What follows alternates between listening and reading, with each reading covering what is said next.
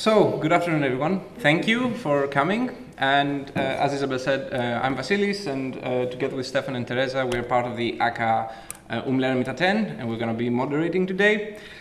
And uh, yeah, so introducing today's topic Piraeus, privatization, um, global trade, new regimes of labor, and gender. We want to hint on um, some poles of conflict, which we consider to be part of some uh, very interesting developments.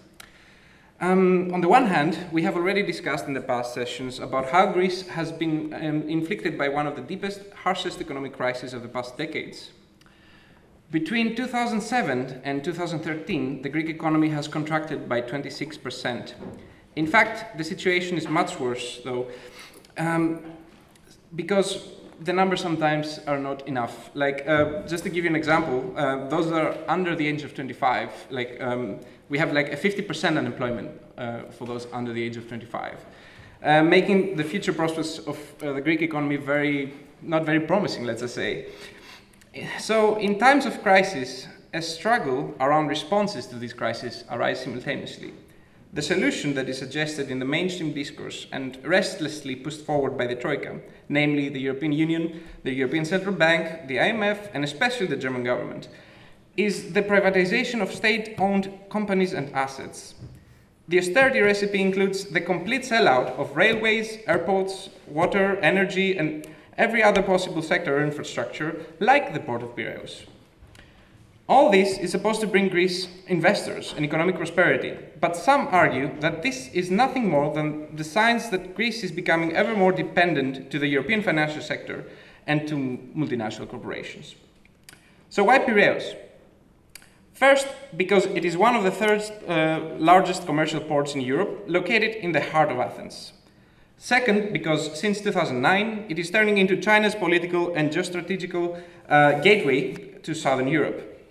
Third, because the strategic investment of the Chinese enterprise COSCO on Piraeus came hand in hand with the neoliberal discourse of growth, technological efficiency, research, and innovation. In contrast to all this, some argue that a new form of modern production colonialism is emerging. Logistics and machines create new forms of precarious labor and gender regimes, while reconfiguring the port as a territory within a territory. Piraeus is unfortunately only one of the many examples that now emerge in the crisis stricken city of Athens. In today's session, we want to put a spotlight on the process of privatization of huge infrastructure projects and state owned companies, and thereby focus on the side effects of this austerity intensified crisis, which are usually marginalized in the dominant discourses in Europe. Mm, according to us, at least three phenomena can be observed that imply new socioeconomic relations. The first one is new trade relations. Greece is geographically an attractive investment um, spot for global corporations like the Hessian Fraport enterprise or the Chinese enterprise COSCO. Not while ago, the Chinese ambassador, ambassador um, hailed the Piraeus port deal as a once in a thousand years opportunity, calling it the dragon's head of China's effort to build a new um, shipping network. The Greek logistical infrastructure is becoming a key element in China's plan to build a new Silk Road that reshapes global trade relations. What is crucial to understand here is that these developments underline new trade, um, global trade relations in terms of shifting powers in the global economy. Second, technology and new labor regime, new labor regimes. The new investments came hand in hand with new forms of technology, with the implementation of new software and big data. This has tremendous consequences for the workforce. Work is being highly flexibilized, Employees work in a close relation to machines and technology and therefore are highly dependent on them. Employment is becoming ever more precarious, leading to new regimes of labor. The third, gender. The use of such technologies also redefined the predominant masculine work model, since physical strength is no longer required and gender relations are being reconfigured in general. The economic crisis created a pool of unemployed young males willing to work without labor rights, new forms of labor vulnerability that were previously reserved only for women and migrants become part of their reality too. All the above mentioned developments are being pushed through a neoliberal futuristic discourse of more efficiency as a remedy to the crisis. In preparing this session today, we kind of asked ourselves the following questions that we want to ask now, and hopefully we together find some answers to them. First one is Greece serving as a laboratory in which new forms of socio-economic relations are implemented? What may be the results of a further peripheralization of Greece? What do these developments imply for other European countries? To, me, to hear more about that, we are very happy to have our guests, um, Nelly Kambouri and Caroline Philipp here, which um, Teresa will introduce to you. Before I leave uh, some few words on our guests here, let me uh, invite you to Twitter on, uh, under the hashtag relearning. and uh, now uh, Nelly Kambouri is a political scientist who's working and teaching on gender, migration and precarity. Um, in the past, she has worked at, uh, as a research fellow at the Center of Gender Studies and, um, and as a lecturer on the Department of Social Policy of the Panteion, uh, University in Athens. She was part of the research team that designed and coordinating the projects Migranet and Gematic, GEMIC and has acted as a scientific coordinator of the research team on the research, uh, who did the research on the port of Piraeus in the context of logistical worlds project, which was, uh, which was founded by the Australian Research Council. She's uh, currently employed as a scientific advisor on uh, an ILO project uh, on public work programs in Greece and is curating with Margarita Tsomou and uh, Max Rocha Hinderer Cruz um, a series of discussions, lectures, and events in the Documenta exhibition's public program entitled The Apartheid Society of the Political Others. Her publications include books and articles on gender and migration, gender and scientists, piracy, logistics, and precarity. Caroline, uh, Caroline Philipp on the left, uh, studied political science and education in Oldenburg, Potsdam, and Berlin. Her main interests were globalization, political theory, uh, development cooperation, and racism. She is a founding member of Global IV and works in various uh, practical and research programs on political education and societal inequalities. Since uh, 2009, she's ma she mainly lives in Athens, explores social movements in her PhD that she completed this year at the University of Kassel, supported by the Hans Böckler Foundation.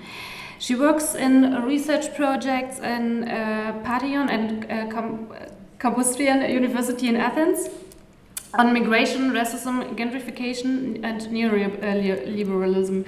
Apart from that, she's writing and reporting uh, for various media from uh, in various media from Greece.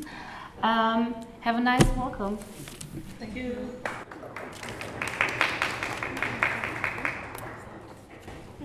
Okay, good evening. Uh, we are very happy that we are here tonight.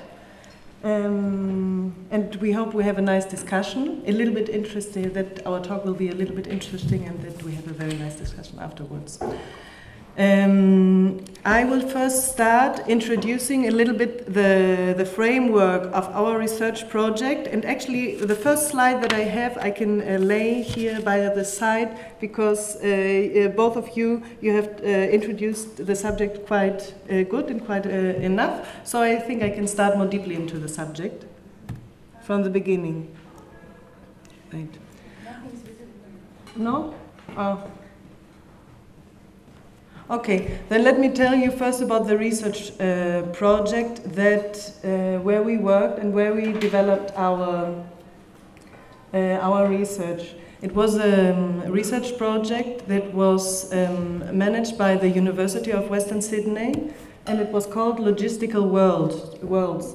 Um, this research project um, has three standpoints where research is taking place, and this is the this is Kol uh, Kolkata in India, uh, Piraeus in uh, Greece, and Valparaiso in Chile.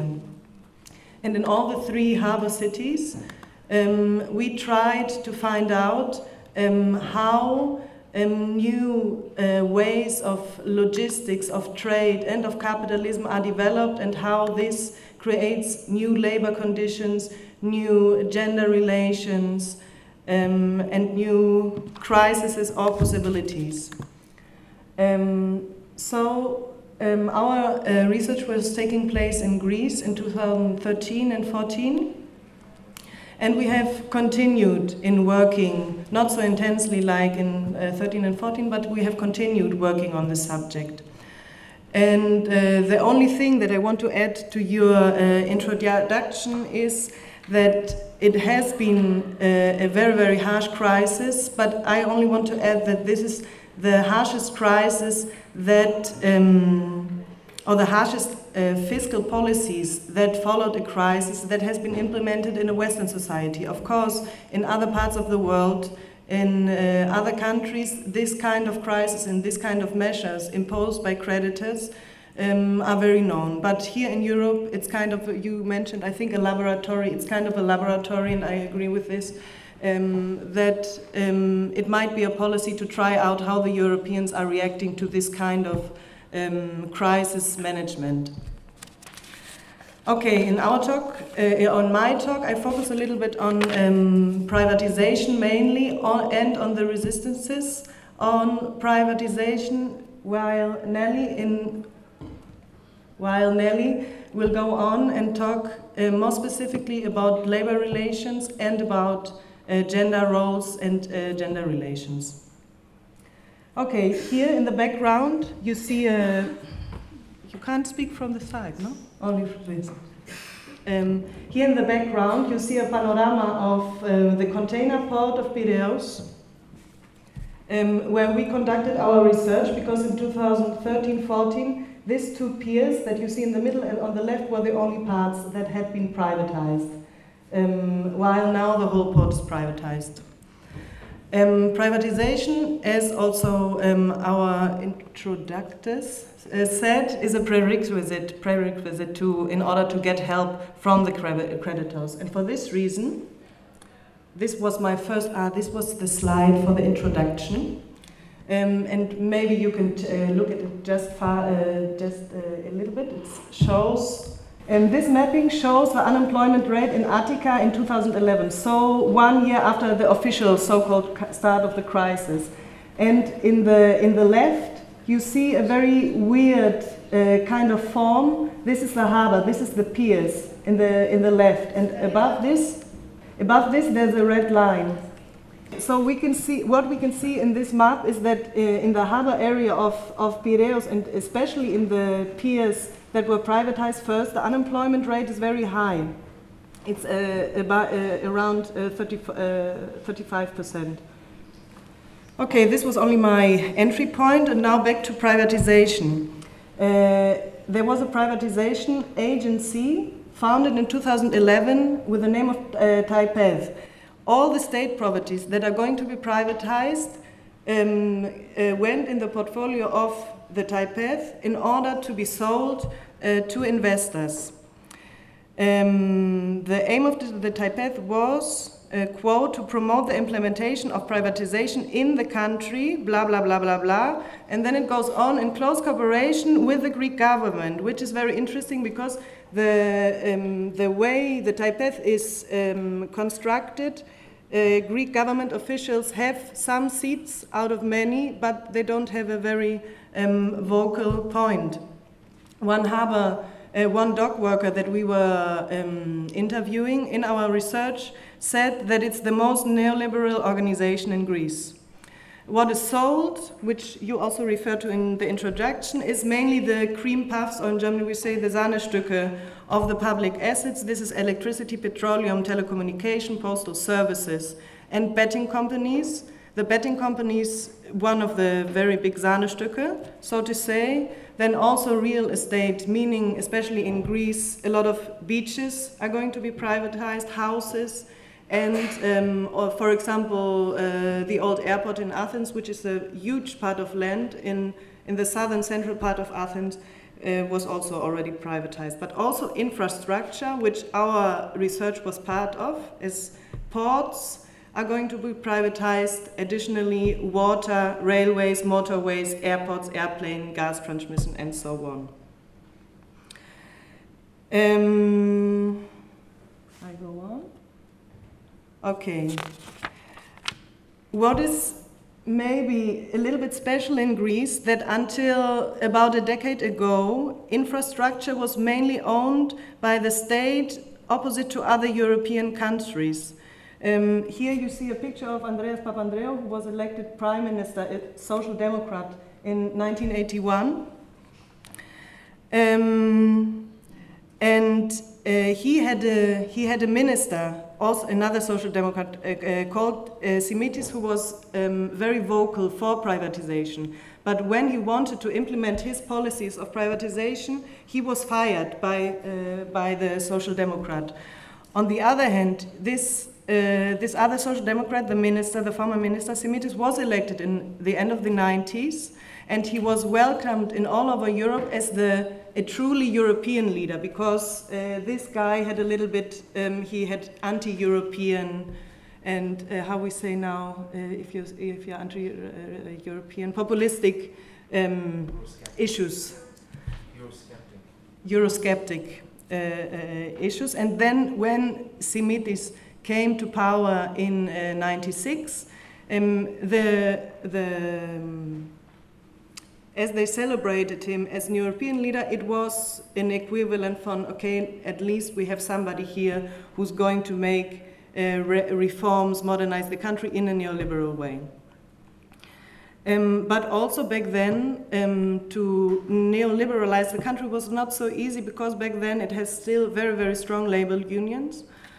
Um, but he managed to um, uh, in his um, uh, way to deregulate, and he, by the end or by the beginning of the crisis, or by the end of uh, by 2008, a generation has grown had grown up in Greece, which was called the 700 euro generation, meaning a generation of very well educated um, absol uh, absolventen, university students, graduates, uh, university graduates, but which were not anymore uh, able to find well paid jobs in Greece.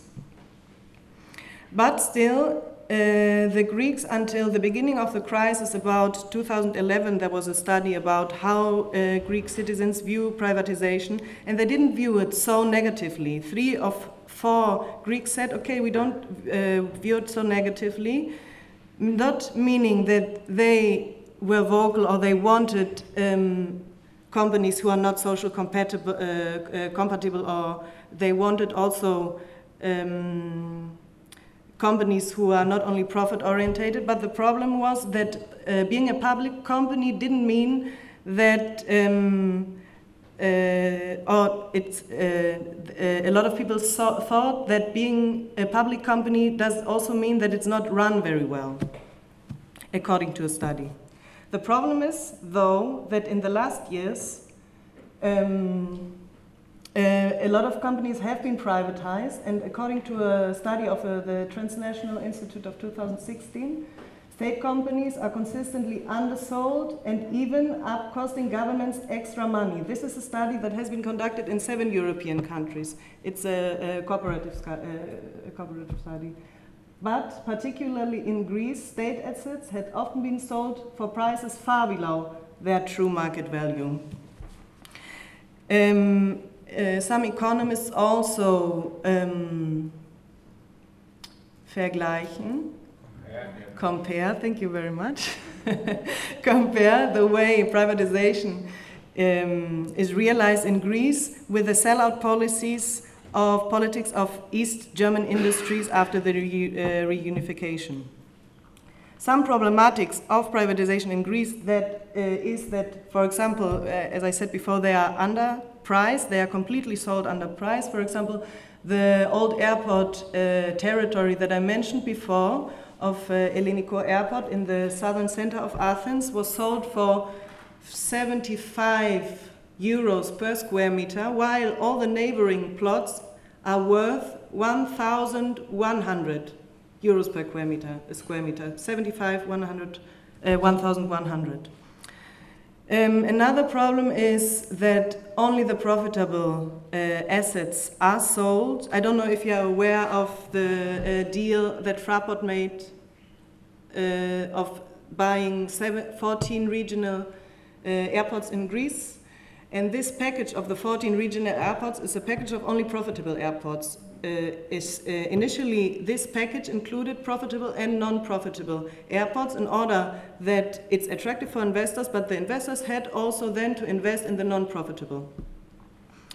Um, it was not uh, it was opposed by the creditors and by the investors, so the package was repacked and only profitable were um, included, and it was sold to Fraport, which brings us to uh, the third problematic, or the third of many problematics, but I cannot um, uh, talk about everything, is corruption. For example, staying at the airport deal, uh, the technical advisor for the TAIPED company, you remember the privatization agency that we talked before, um, the technical advisor for them was Lufthansa Consulting, a company that is, uh, that is uh, directly involved with more than 8% of the shares in Fraport, which is problematic. So, what happened was in the last years that the Greek anti corruption prosecutor filed charges against many, many uh, TAIPED officials.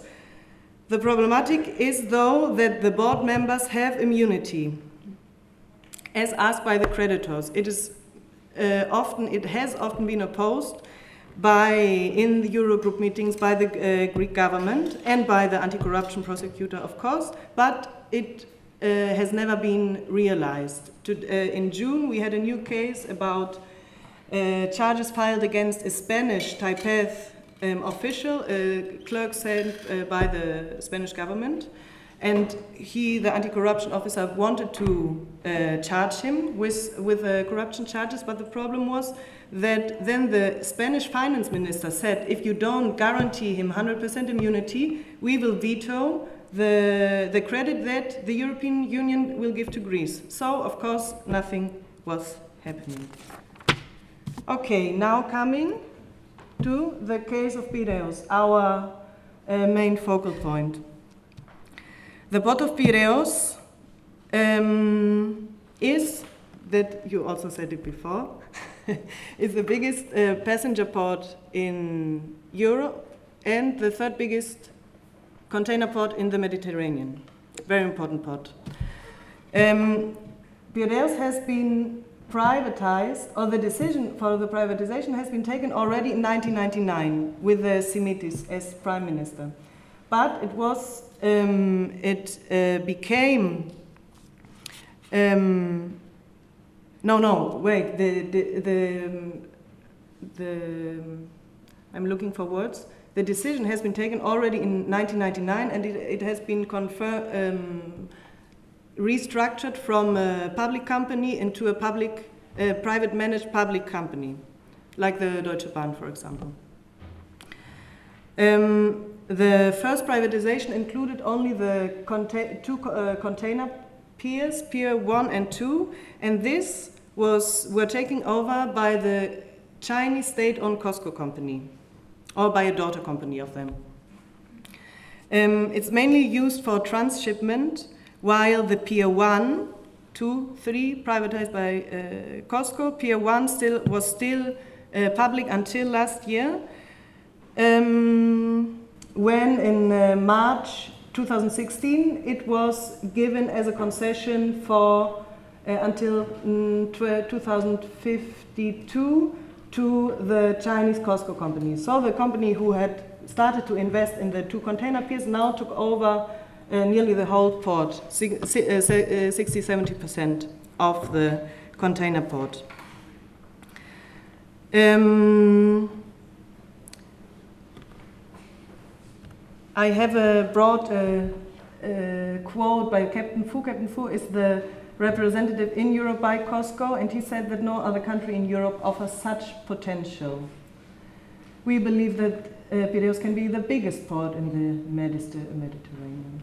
And I think we are on a good way to this because, uh, especially this year, um, as well in the container terminal, but also in other areas, the port of Piraeus has become much more uh, active and had, has gained, is uh, gaining more and more profit.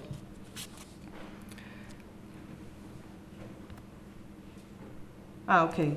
Now, um, we, uh, in our research this year, we interviewed um, some, uh, some uh, organized unionists, for example, the dock workers of uh, the former public port that became privatized last year. And he was talking about the strategy of, uh, of COSCO that he saw already in the uh, Piers 2 and 3. that were, that were taken over by COSCO's uh, sis, uh, daughter company. And he said that COSCO plans is to slowly, slowly merge the container terminals two, one and two with the rest of the port. The difference of the working conditions between the two are huge. PCT, that means the uh, COSCO terminals, is using a complex system of subcontractors hiring precarious labor force with low wages without collective bargaining agreements and lack of basic labor rights. On the contrary, the employees of all of the public part, are fully organized with CBA, uh, collective bargaining agreements, regulations, and full-time employment. Um,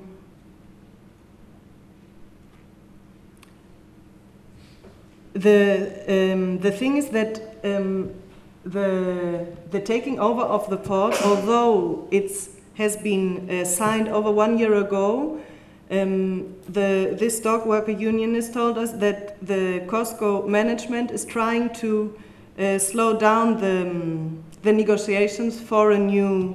Uh, for a new uh, collective agreement, so they still not, don't know one or more than one year afterwards what their labor condition will be.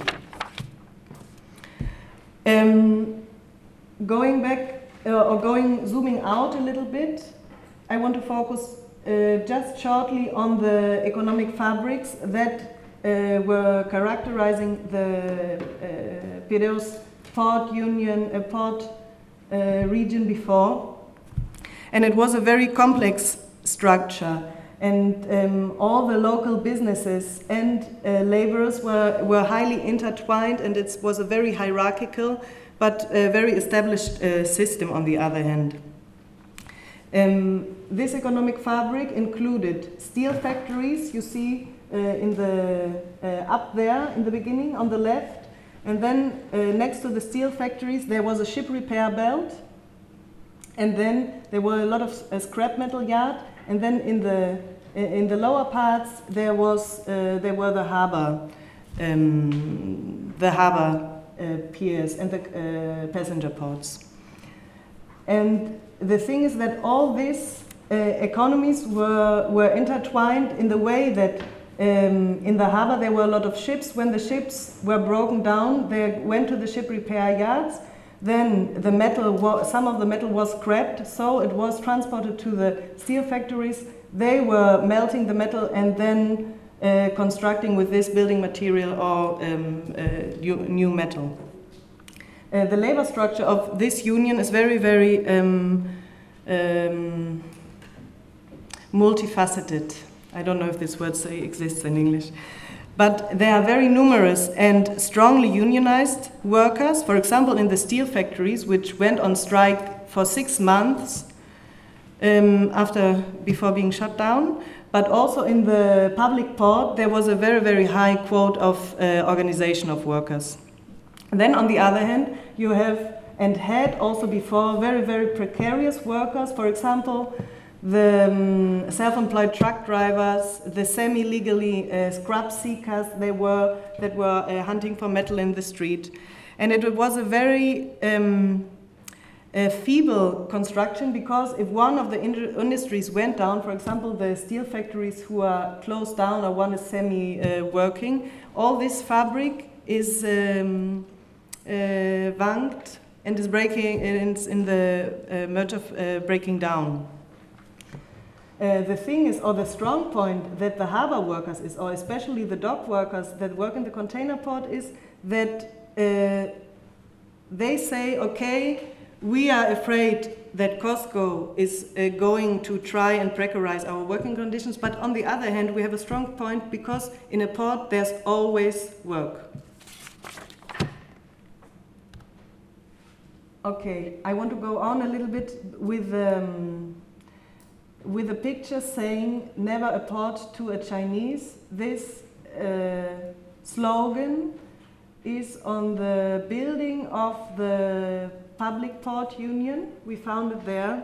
And it's quite interesting how the discourse about a Chinese company taking over the harbor of Piraeus um, is happening in Greece, but also in Europe. because um, it is true that the working conditions in the already privatized area of Piraeus are quite uh, precarious. Here we have a quote of a fired COSCO worker from Pier 3. Um, so the working conditions are really very precarious and very different from the working conditions in the public port. Um,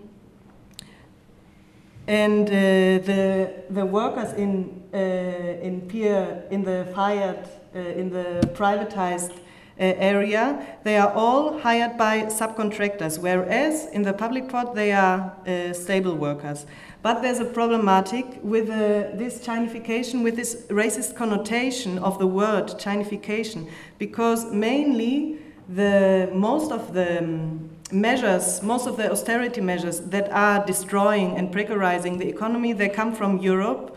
And by uh, Europe strengthening this anti China discourse, they are hiding their own economic interests.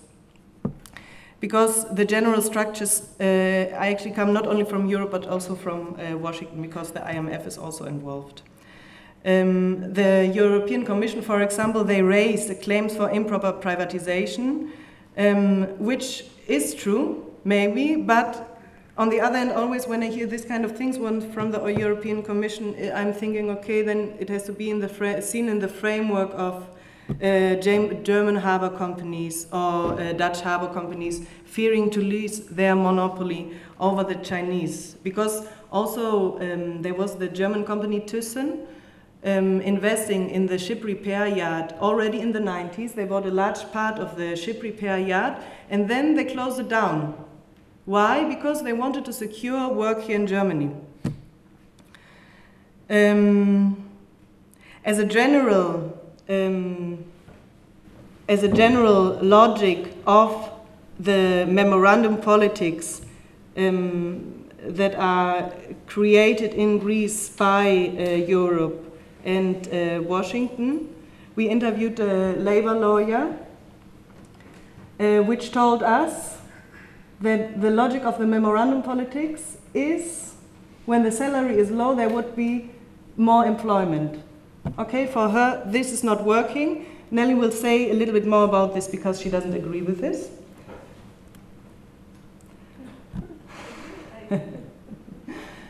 um, okay, and coming to the end of my part of uh, uh, talking about the framework, I want to talk about a little bit. Okay, um, this sounds all very uh, negative, very uh, hopeless, but what is happening um, to resist all this kind of uh, structural political um, uh, phenomena that are active in Greece? And the problem is that in the port, mainly the people are organized in, in unions that are um, part of the big uh, part of the big unions in Greece. The, the big unions in Greece they have been very very active in the last 30 years. Greece has uh, was the stage of 44% of the general strikes in Europe from 2000 1980 uh, to 2008. So nearly half of the general strikes were happening in Greece. The problem is that uh, trade unionism in Greece is uh, seen by many people as very, very uh, um, interconnected with party politics, mainly with the Social Democrats, uh, Social Democrat party politics, and is seen, as told by us by a grassroots unionist, as very corruption and uh, cons uh, consensual. And anyway, nowadays, an estimated 80% of the Greek private sector workers are not covered by any sectorial or firm level agreement, 80% of the private sector. Um, this, has, um, this has fueled a new development that brought about the, um, in reaction to this, the building of a lot of grassroots union because the people, the workers, they felt not represented by the old union structures. They created grassroots unions um, in order to uh, to really support as workers in the firm their own workers. And um, in from, for example, in the first three years of crisis, there were 35 new grassroots union um, established in the urban areas of Greece.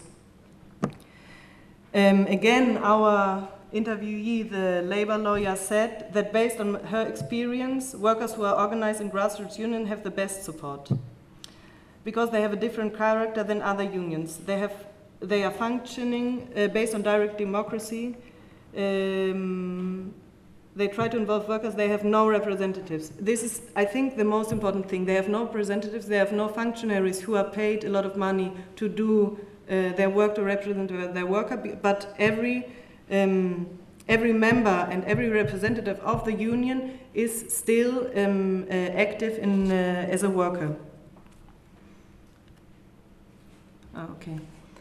Um, but then, on the other hand, we were also thinking in our project that um, maybe this focus on unions and work un working unions as um, alternatives to the structures, to the precarization that goes on in Greece is a little bit narrow minded. Maybe we have to open a little bit um, our concepts of uh, changing also the not only the work um, environment because uh, actually the majority of young people, for example, they don't even have work. So we have to work a little, uh, we have to open a little bit this um, conception of resistances and uh, broaden the definition of it because also the networks of resistance and solidarities that are nowadays active in Greece or uh, being formed in the last years, they go much, much beyond workplaces and go beyond work uh, wage claims if they are developed inside uh,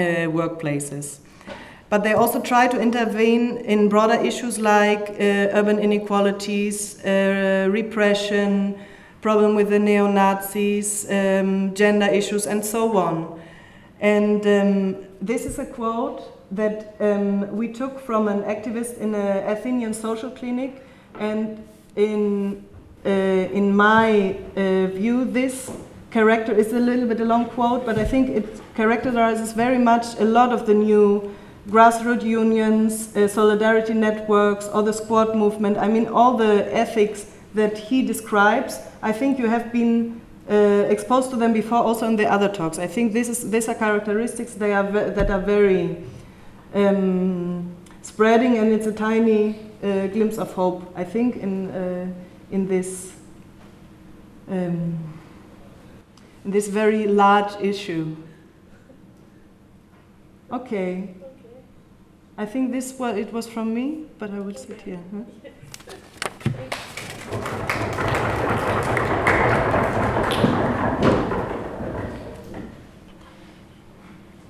Okay, uh, now we are going to show you a, a very short uh, abstract from uh, uh a movie, a documentary movie that is being uh, made by a colleague of ours, uh, Christos Karakepelis.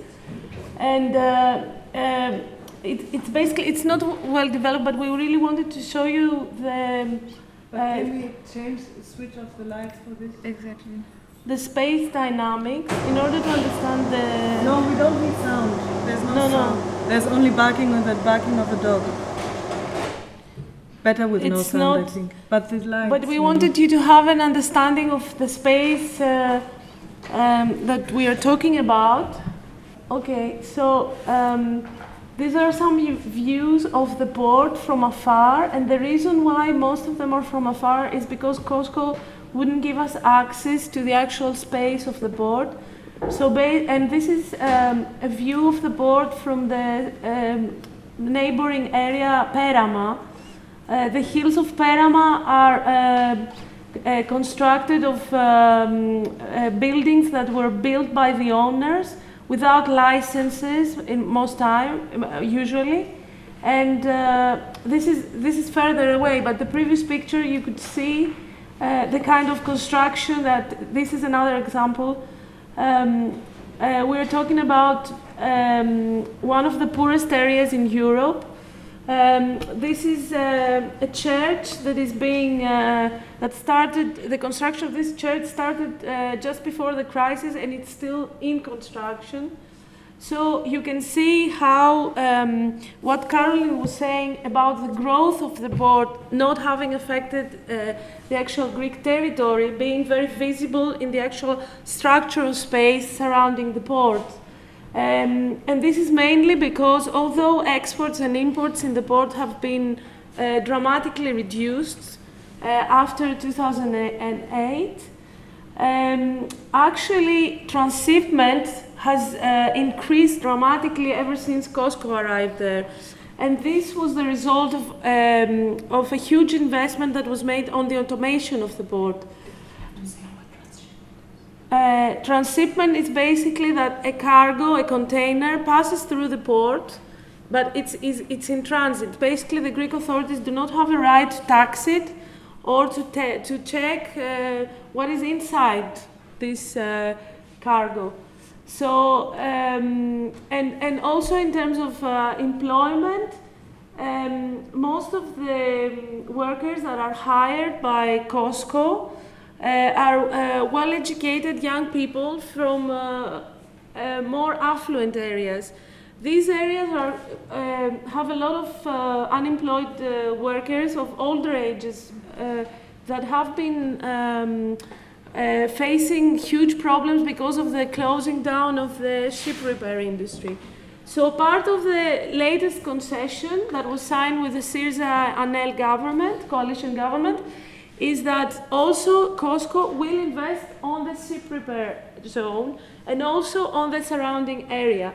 So you can see that the whole COSCO concession in, is invested um, with a lot of desires about modernization that will sort of spread all over the Greek territory and will disseminate and, and will affect this problematic, let's say, area of you, part of Europe.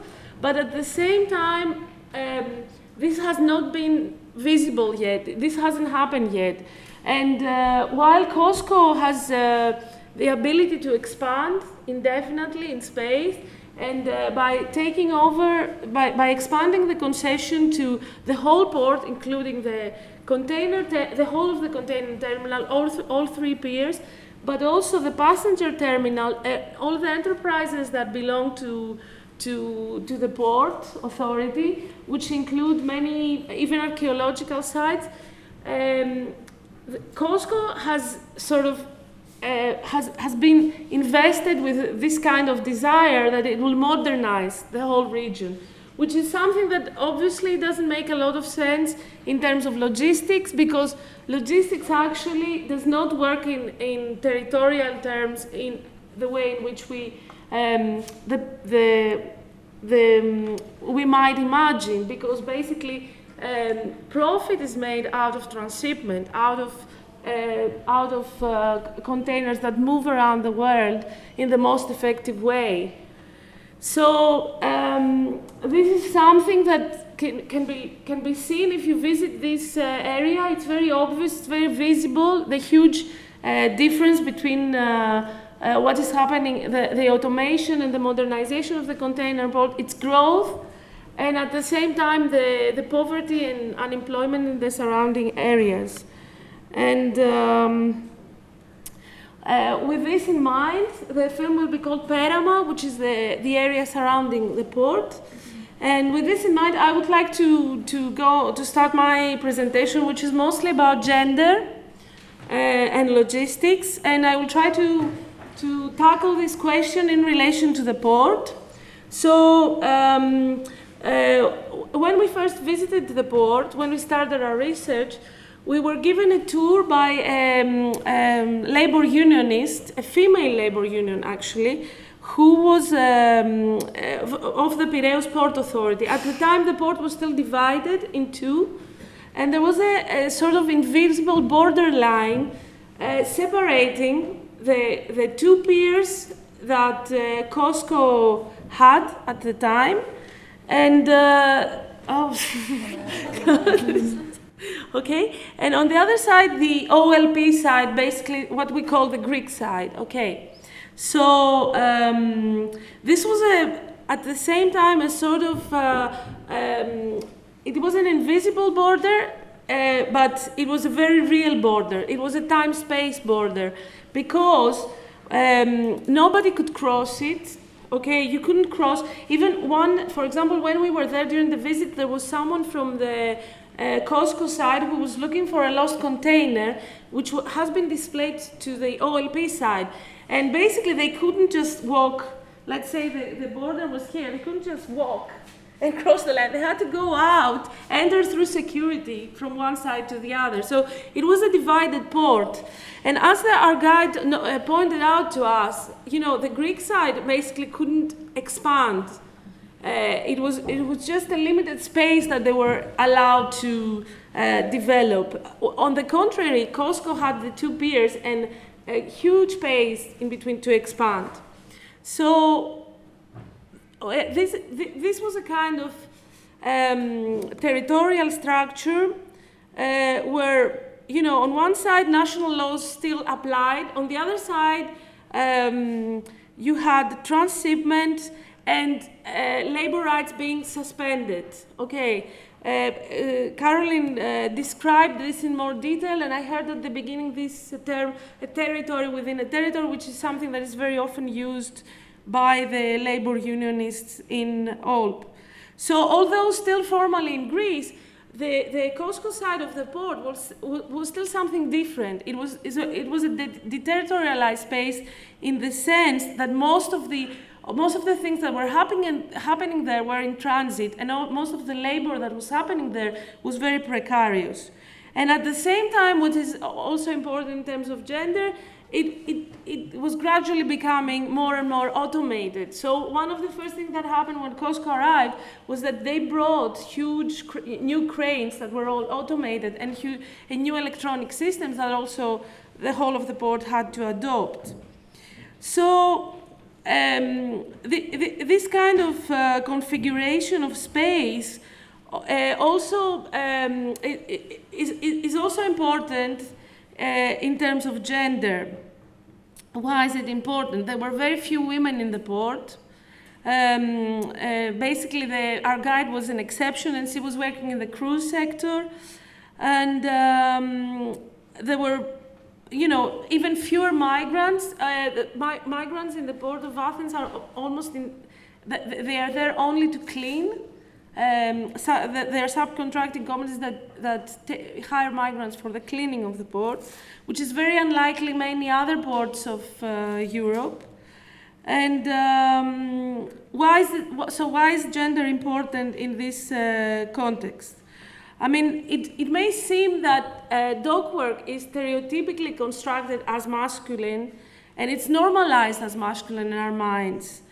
Um, because, and why? Because we think that in the past, at least, it required strong hands, it required physical strength, and we assume that the ability to work in the docks requ- still requires this kind of strength. strength.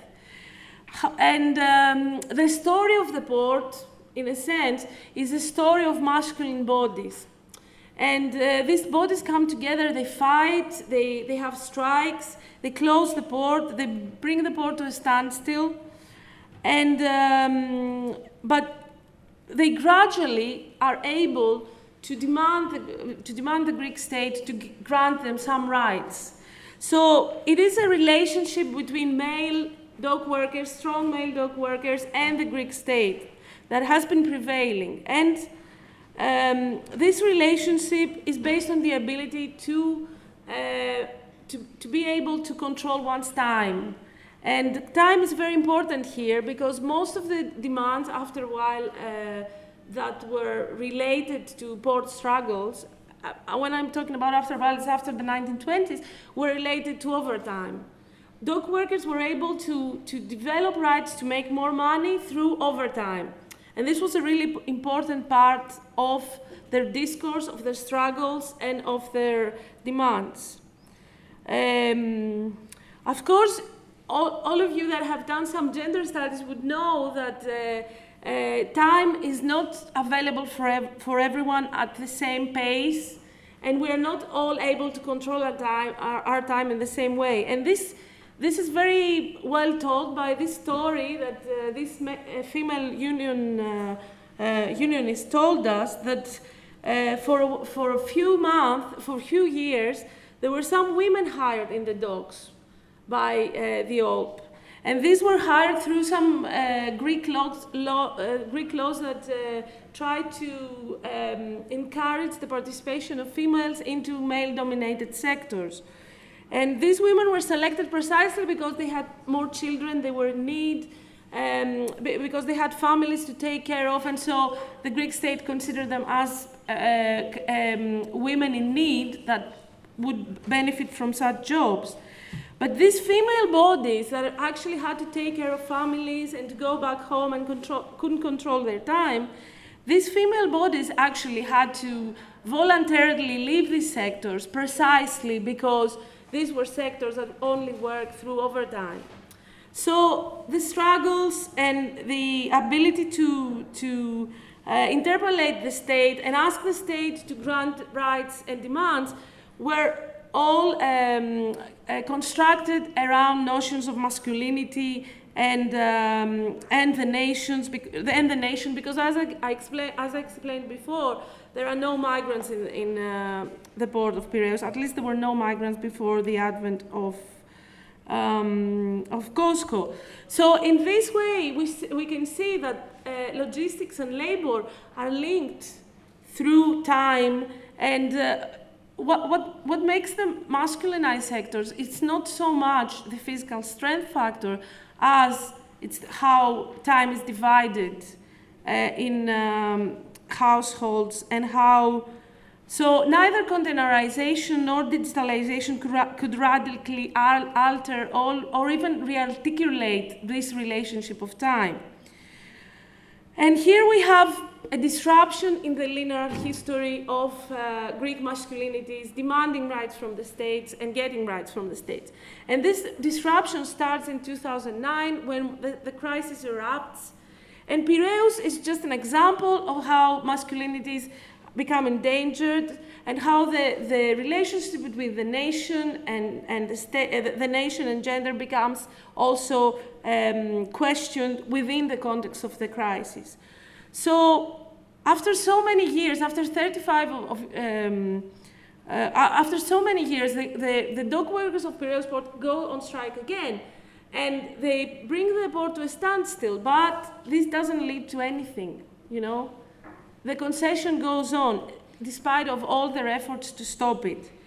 And um, so again, we have the same you know, if you look at the media images of these uh, masculine bodies go, go, going on strike, you can see that they feel very certain that they are actually going to have a result. And, uh, but, but yet again, this result doesn't. Um, and, and gradually, the, you know, the, the, this um, questioning of these masculinities becomes associated to questions of precarity. And um, we could see that when we visited the board and actually did interviews with uh, some of the workers there, they had they, they, they tended to have self-mocking uh, um, images um, attached to their computers or to their offices, and these were actually making fun of the fact that, that suddenly they found themselves being feminized and racialized. You know, they suddenly felt, you know, we are like the cleaners we're like the sex workers. We're like all these people that we weren't supposed to be like because all our, you know, our fathers fought for all these years. So one example is a, is a, um, is a picture of a Chinese client who is trying to buy a prostitute. And uh, she says, okay, sir, I'm a whore and I don't sell myself. I just rent myself. If you want to buy something, you go to, the, to buy the port. So this is the kind of thing that how, how is it possible, something that, uh, that, that is symbolic of uh, uh, Greek masculinities, of the strong bond between, the gen between gender and the nation and the state, how this can be broken. How can suddenly dock workers and, and work in the port can be associated with what is stereotypically feminized as sex work is. So feminized mas and masculinized labor, the border between feminized and masculinized labor is being broken at, at this moment. And this is, always, uh, this is constantly uh, attached to fears about the loss of sovereignty. So when we hear the, the, the notion of a territory within a territory, we get this sense of crisis that is also attached to a crisis of masculinity. So, what happens after the new labor regime is established? And especially after COSCO is expanding and takes all over the, all, the, whole, uh, the whole port. Now, the border now gradually disappears. And this complex web of contracting and subcontracting that Caroline described becomes, will become the norm, or at least this is what uh, COSCO is trying to do. So, um, you know, workers in COSCO, they will have very short term, uh, very um, with no specific uh, time schedule uh, contracts. They will be informed about how many hours they work at the beginning of each, of each week. And their work will depend on logistical requirements. What it, but what is also important in terms of uh, logistics is the question of automation. What does it mean that the port is being automated? By, being auto, by, by talking about automation, we're, we are talking also about a different regime of control of labor. So uh, it's not only about having software that controls um, uh, what is the most efficient and the cheapest way to move a container around the globe. This same, uh, this same uh, software can also control what is the best way of moving labor around the port and what is the best way of using these people and what these units are actually good for and what they are not good for. So we have this automation pushes the boundary to a different level. And uh, the precarity we are talking about is obviously very close to what is being described as uh, um, a cyborg, but it's not the cyborg that we've been celebrating gender studies. It's not the cyborg that is beyond gender. It's a cyborg that's being docile. It's a cyborg that is being um, disciplined. It's a cyborg that has to follow certain routines. And actually, it's a cyborg that is usually male, and it doesn't, it doesn't, it can't escape its masculinity. So it's very different from the, what we've been talking about in the digital industries, in the creative industry. It's a different kind of cyborg. And actually, if you go back to, the, to, to, to Donna Haraway's initial writings, you will find a, lot of reference to how these fixed uh, uh, regimes of masculine regimes of labor are being destabilized through automation, through the creation of cyborgs. And, and obviously, you know, I'm not trying to paint a, a, a dark picture because obviously, you know, this possibility, th this opens a lot of possibilities. But again, this is something that accounts for, you know, the failure of these uh, masculine struggles that took place in 2009. And the, the collapse of uh, basically what was the norm in labor union politics.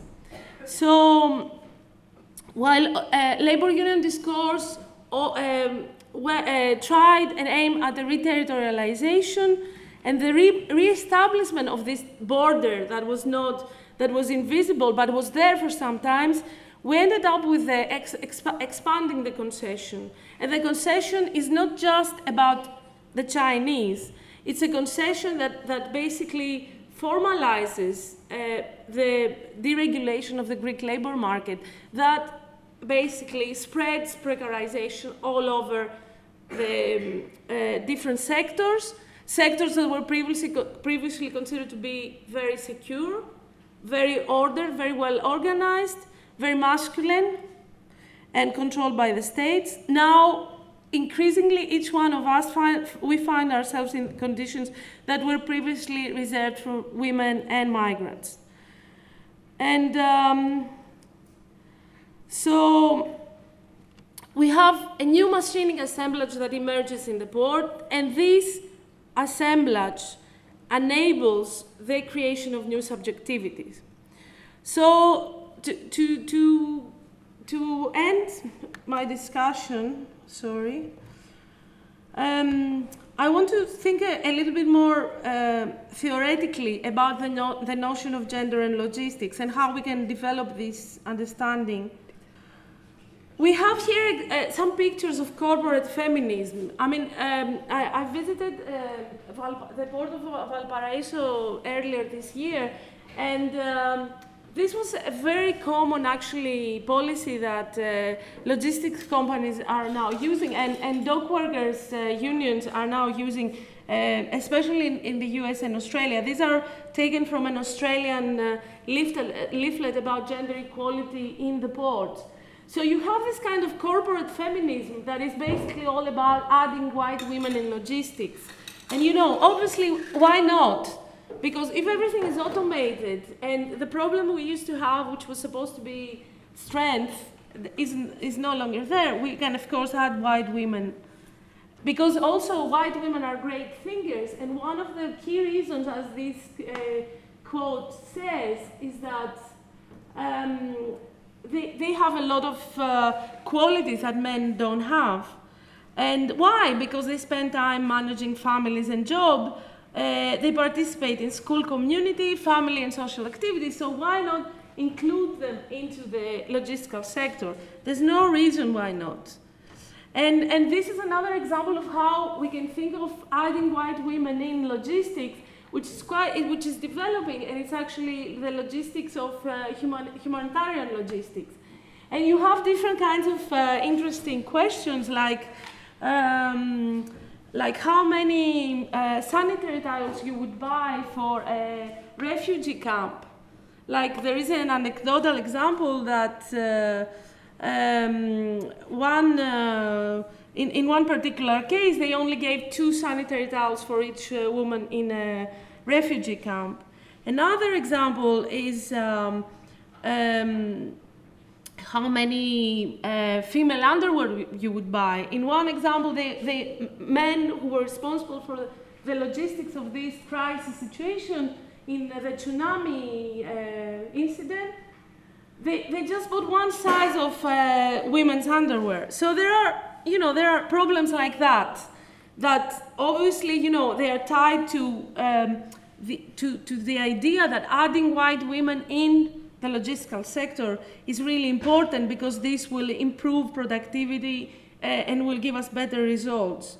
Of course, um, there is also a consideration, but this is also very uh, limited, of uh, diversity. So not only white women, but also gender, age, culture, cultural and linguistic backgrounds can also add to logistics. So this adding it in can go on indefinitely. You can add different kinds of different categories of people in. But is it really about this? Is it really about adding people uh, in? I think this quote from, um, from the same report is more telling about what the question of gender should be in our minds in relation to logistics. And this quote is actually talking about how technology is changing logistical operations. So it talks about the cabin and what it means to be inside the cabin and how we think in terms of uh, not, uh, no longer doing any physical work, but actually operating um, computers.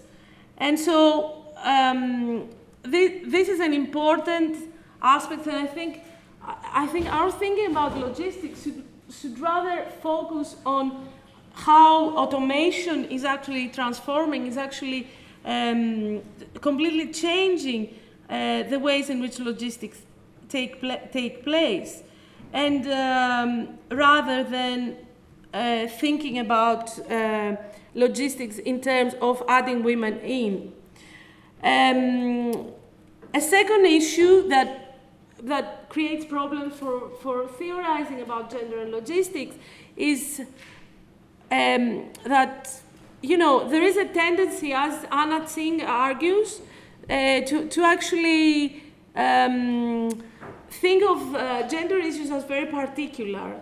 And um, there is also a tendency in Marxist thinking to try to, be to, to, to create these great theories, these great examples, and um, to, to actually make arguments that apply to everyone. So uh, Anna Tsing, uh, um, and I quote from her, she says, narratives of capitalism gain their purchase through convincing protagonists. And who are the convincing protagonists? If we go back to this idea, if we go back to to Donna Haraway. Can we think, instead of, let's say, Marx and Engels' uh, uh, exemplary figure, which was, um, let's say, the, the, work, the, the white worker from Manchester, can we think of what it would mean to have an exemplary, a cyborg as an exemplary figure? What does it mean for logistics? What does it mean for labor structures in supply chains? What, what would the implications be? And what the gender of this, uh, um, of these um, exemplary figures would be? Can we still talk about robust males who go on the street and, uh, uh, and bring the port to a standstill? Or should we think in terms of uh, cyborgs? Should we think in terms of post gender? And um, I think that um, the, the answer to that lies somewhere in between. I don't think that, you know, and, and, and here again, I'm very much influenced by Anna Tsing, who says that it is, capitalism is, is still heterogeneous. You know, we don't have to reach a conclusion. We don't have to say that this is the case.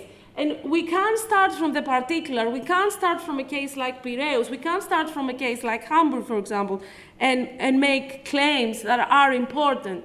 And this brings me back to the border and how this border, although you know this border does, doesn't exist and it was always invisible, and this border I started from, it actually tells us a lot about subjectivation and how you know there's a new figure that emerges, but this new figure doesn't take over. The, the, this new figure is precarious. Um, it has to do with uh, automation. It has to do with the creation of cyborgs, but it's not yet again something that will take over and will destroy everything else, and we won't be able to find any more dock workers. So this border configures things, but at the same time, this border is being evaded, this border is shifting, this border is unpredictable. So the border between male and female becomes unpredictable, and the border between precarious work and, and uh, uh, stable work also becomes pre predictable. And, but in this unpredictability, in this um, diversity in labor relations, we can find the possibilities of new sub subjectivities. So, again, this is something that, in terms of theorizing about gender and logistic, give us a lot of space to engage with the specificities, with, with, um, with research and understandings that draw a lot on details, like what, what are the signs that are on the wall of uh, where dock workers will work, or what are the you know, what are their, their practices, their small everyday practices? These are not necessary questions that we should leave out when we are thinking about logistics. And um, um, by saying this, I think that as we're moving to, towards, um, towards a different regime of labor in the port of Piraeus, and as this line that, uh, that was first there to guide us through the, the changes, okay, as this borderline was there to guide us through, through the changes. At the same time, um, it, it is important to go back to who said all this to us. And it was a female dock worker. It was someone who was a representative of a union who wasn't supposed to, ha to have female dock workers. And it was a niche personality because there were not many of them there. But at the same time, the ability to, to look at the board from a gender perspective to look at how colonization actually took place through automation rather than the presence of the Chinese. This gives us a different perspective. And uh, is, I would like to end with this. Thank you very much for your attention.